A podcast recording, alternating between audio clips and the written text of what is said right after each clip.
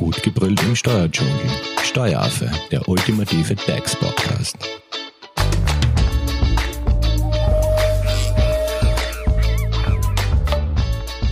Hallo und herzlich willkommen beim Steueraffen.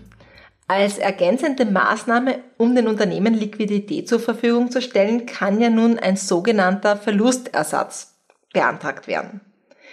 Diese Förderung stellt jedoch keine zusätzliche Unterstützung dar, sondern kann als Alternative zum Fixkostenzuschuss 800.000 gewählt werden.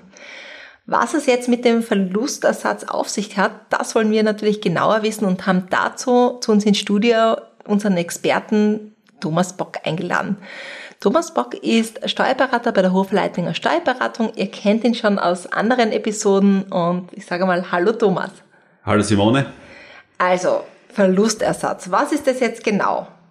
Also der Verlustersatz, wie fast der die Titel schon sagt, ist jetzt ein Fördertool, der unabhängig von den Kosten losgelöst wurde und der wirklich den Verlust des Unternehmens in einem gewissen Zeitraum im Vergleich zum Jahr 2019 teilweise ersetzen soll. Gut, wenn man das jetzt in Anspruch nehmen möchte, was sind jetzt die Voraussetzungen? Also Voraussetzung, um den Verlustersatz beantragen zu können, ist einerseits, dass man eine betriebliche Einkunftsquelle hat, ein L&F-Betrieb, eine selbstständige Tätigkeit oder einen Gewerbebetrieb hat, natürlich in Österreich ansässig ist und die Grenze, dass man überhaupt beantragen darf, ist ein Umsatzausfall von 30 Prozent. Und gibt es da jetzt auch äh, eine Zahl, die man in Euro festmachen kann? Also was dieser Verlustersatz mindestens beantragen Also, also die Grenze, dass man überhaupt, wenn man jetzt da die Berechnung durchgeführt hat, muss 500 Euro der Verlustersatz, den man berechnet hat, überschreiten. Okay, Thomas. Und äh, wann oder wie kann man den Antrag stellen? Also der Antrag ist wie alle Förderungen eigentlich jetzt von der KOFAG über Finanz Online zu stellen. Und auch hier ist es wieder es gibt wieder zwei Tranchen. Die erste kann der Klient selbst beantragen und die zweite Tranche muss wieder über den Steuerberater erfolgen. Und was sind jetzt zum Beispiel Ausschlussgründe? Also wann kann man den Verlustersatz quasi nicht beantragen? Wenn ich keine Umsätze vor 16. September 2020 gehabt habe, wenn ich eine Non-Profit-Organisation bin oder wenn ich jetzt ein Finanzstrafvergehen bewirkt habe, die Liste ist hier recht lang im Detail. Das muss man sich dann anschauen, wenn man hier ein Finanzvergehen begangen hat, welches dann einen ausschließt und welches hier keine Rolle spielt. Gut, kommen wir jetzt einmal zur Berechnung des Verlustersatzes. Also wie schaut's da aus? Also die Berechnung hat jetzt dann nach den Einkommensteuer- und Körperschaftssteuerrechtlichen Vorschriften zu erfolgen. Das Unternehmensrecht spielt hier keine Rolle und man hat hier wirklich die Umsätze, die man so kennt, die echten Erlöse abzüglich den Aufwendungen zu reduzieren. Dann kommt hier ein Betrag heraus. Nicht abziehen als Aufwendungen darf ich mir die bekannten Abzugsverbote im 20 EStG, wie zum Beispiel Strafen oder die Hälfte der Bewirtungsrechnungen. Und dieser Verlust, der jetzt hier herauskommt, der vorläufige Verlust, ist dann noch, um Entschädigungsleistungen zu kürzen, wie zum Beispiel von Versicherungen etc. Und diesen Verlust nach den erhaltenen Förderungen muss ich äh, bekomme ich dann gefördert mit 90 Prozent und größere Unternehmen mit 70 Prozent. Okay, muss ich jetzt auch irgendwelche Nachweise dafür parat halten? Also das normale Zahlenrechenwerk, die Buchhaltung ist natürlich als Nachweis hier ausreichend. Mhm. Und ähm, wir haben jetzt in der Vergangenheit, dass bei diesen ganzen Förderungen äh, Betrachtungszeiträume eine wesentliche Rolle mhm. spielen. Ähm, Gibt es auch sowas hier wie einen Betrachtungszeitraum beim Verlustersatz, also wo ich sage, okay, in diesem Rahmen muss ich mich bewegen? Ja, auf jeden Fall. Also hier hat sich auch eine Änderung zum ähm, Fixkostenzuschuss 800.000 ergeben. Hier hat die Regierung die Zeiträume jetzt angeglichen und es gibt nur noch den 16. September bis 30. September 2020 das einzig schiefe Monat und ab dann Oktober bis Juni sind immer die geraden Monate als Betrachtungszeitraum heranzuziehen. Also quasi Oktober 20 bis Juni 21. Genau. Und wichtig ist auch als Vergleichszeitraum, hier bleibt das Jahr 2019 immer der Referenzwert, also auch im Jänner 21, den stelle ich mit dem Jänner 19 gegenüber oder Oktober 20 auch mit dem Oktober 19. Also nicht mit dem Jänner 20. Genau, also das mhm. Vorjahr ist in dem Fall immer das Jahr 2019, wo die Welt noch normal war, sage ich. Äh, und äh, müssen jetzt diese gewählten Betrachtungszeiträume zusammenhängen oder können die ganz individuell frei gewählt werden? Nein, diese Betrachtungszeiträume müssen zusammenhängen. Ähm, hier gibt es auch nur einen Betrachtungszeitraum, nicht wie beim Fixkostenzuschuss 800.000, wo man gehört hat, es gibt zwei Zeiträume mit einer Lücke und die kann man genau, wählen. Genau, genau. Hier ist es wirklich der Zeitraum, ein ganzer zu wählen, der zusammenhängen muss. Die einzige Ausnahme, die schon bekannt ist aus dem Fixkostenzuschuss 800.000, der Umsatzersatz ist, habe ich hier einen ganzen Monat beantragt für November, Dezember, dann darf ich die nicht hineinnehmen. Es entsteht aber auch keine Lücke. Diese Monate blende ich einfach aus und habe ich nur anteilig den Umsatzersatz beantragt, wie zum Beispiel die Handelsunternehmen, dann muss ich mir den Umsatzersatz als Förderung, wie vorher schon erklärt, vom vorläufigen Verlust, die erhaltenen Vor äh, Förderungen, muss ich eben den teilweisen anteiligen Umsatzersatz abziehen.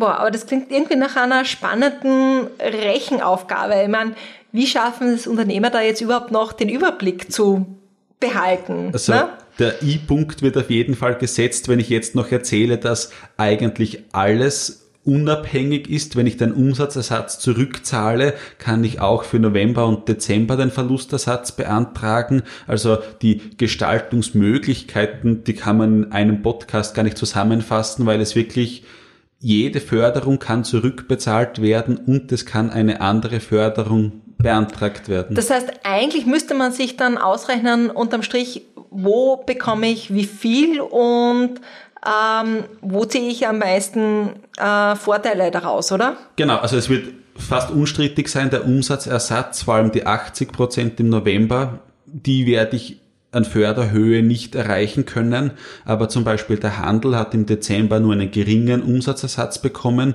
für den 26. bis 31. Dezember und nur anteilig. Das heißt, hier kann es Sinn machen, den Umsatzersatz zurückzahlen und dafür den Verlustersatz zu wählen für den Monat Dezember oder den Fixkostenzuschuss 800.000. Also hier heißt es, rechnen, rechnen, rechnen und ja. Aber man kann dann nicht alles gleichzeitig beantragen. Nein, also. Also der, entweder oder, man muss sich entscheiden, oder? Ja, genau. Also der Umsatzersatz kann bestehen bleiben, dann muss ich mir diesen aber anrechnen lassen. Oder wenn ich den Umsatzersatz für ein ganzes Monat bekommen habe, dann muss ich den Zeitraum ausblenden und zwischen Fixkostenzuschuss 800.000 und Verlustersatz besteht ein echtes Wahlrecht. Aber wie du richtig sagst, es kann nur eines von beiden sein. Gut, und damit ich weiß, äh, was ich nehmen soll, äh, reden wir vielleicht auch ganz kurz über die Höhe des Verlustersatzes. Du hast irgendwas mit 90 Prozent erwähnt, also was kann man sich da genau vorstellen? Also die Berechnung erfolgt, wie wir gesagt haben, die Erträge minus die Aufwendungen, abzüglich die Förderungen, die wir erhalten haben. Und dieser Betrag in Euro wird dann mit 90 Prozent gefördert, wenn das Unternehmen weniger als 50 Mitarbeiter hat oder die Bilanzsumme oder der Jahresumsatz kleiner wie 10 Millionen Euro ist, also viele Unternehmen und die ganz großen Unternehmen, die diese Hürden, eine dieser Hürden überschreiten, muss man sagen, bekommen 70 Prozent und maximal 3 Millionen Euro pro Unternehmen. Also im Vergleich zum Fixkostenzuschuss, wo 800.000 die Höchstgrenze ist, kann es auch von den Verlusten der Höhe der Förderung schon das eine das andere ausschließen. Also auf alle Fälle sollte man sich das ordentlich durchrechnen. Äh, wie schaut es jetzt aus mit der Auszahlung und der Beantragung? Du hast es ganz kurz erwähnt, äh, in zwei Tranchen. Genau. Ähm, wann erfolgt jetzt die erste Tranche oder wann kann man da quasi, wenn man jetzt das sich aussuchen könnte von den Zeiträumen her? Also wenn man mal Geld braucht, beantragen kann man ab 16. Dezember und die erste Tranche geht bis 30. Juni 2021. Hier werden 70 Prozent des vorläufig berechneten Zuschusses gewährt und in der zweiten Tranche muss sich dann endgültig abrechnen Diese geht bis 31.12.2021 und hier wird nachher die Förderung endgültig berechnet, abzüglich dem, was ich aus der ersten Tranche erhalten habe oder wenn ich keine beantragt habe, bekomme ich hier den gesamten Betrag ausgezahlt. Ab wann kann ich jetzt die zweite Tranche beantragen? Fortlaufend ab 1. Juli 21, also es geht nahtlos über, die erste Tranche endet mit 30. Juni 21 und es ploppt automatisch die zweite Tranche auf und ich kann auch die erste nicht mehr beantragen. Also das Problem ist hier, was in der Beratung entsteht, die zweite Tranche biegt dann quasi. Das heißt, hier muss ich dann wissen, ob Verlustersatz, ob Fixkostenzuschuss, ob etwas zurückbezahlt wird vom Umsatzersatz. Also es ist jedenfalls sinnvoll, die erste Tranche zu beantragen mhm. und dann bekomme ich jetzt einmal ein Geld und in der zweiten Tranche muss ich mich dann festlegen, was ich wo beantrage. Okay, und auch da brauche ich irgendwelche Nachweise oder? Also nach den üblichen Nachweisen, die Buchhaltung, Belege, die man sowieso jetzt da hat, braucht man auch noch eine sogenannte Verlustbestätigung vom Steuerberater, das eigentlich einem Gutachten ähnlich ist und dieses muss sich bis 31.12.21, wo auch die allgemeine Frist für die Beantragung endet, mit abgeben. Und wie schon bereits erklärt, die zweite Tranche muss sowieso der Steuerberater beantragen. Also das heißt, hier gibt es viel zu tun für uns. also Thomas, euch wird nicht langweilig. Ähm, das heißt, wir haben, lass mich kurz zusammenfassen, äh, wir haben jetzt da ganz kurz einmal äh, erläutert, was jetzt der Verlustersatz ist. Genau. Ähm, in welcher Höhe, wie der beantragt werden kann und wir haben über die Betrachtungszeiträume gesprochen, über das Zusammenspiel Verlustersatz und Umsatzersatz, bitte nicht verwechseln. Genau. Gell? Und natürlich auch das Zusammenspiel äh, über den, mit dem Fixkostenzuschuss 800.000 und den Verlustersatz. Genau. Hast du jetzt vielleicht noch einen abschließenden Tipp für unsere Hörerinnen und Hörer? Auch wenn es jetzt nach Geldmacherei klingt, aber die Anzahl von Förderungen ist so fast unüberschaubar gewesen und es ist eine echte Rechenaufgabe, dass man eigentlich nur sagen kann, Belege rechtzeitig zum Steuerberater, ordentliche Aufzeichnungen führen und dann im Herbst mit dem Steuerberater besprechen, welche Förderung wann wo beantragt werden soll. Und da ist es dann nicht zu spät im Herbst 21? Nein, weil bis 31.12.21 läuft der Fixkostenzuschuss 800.000 und der Verlustersatz. Ja, perfekt. Dann, wenn es natürlich noch Fragen gibt, Thomas, äh, wie kann man dich am besten kontaktieren?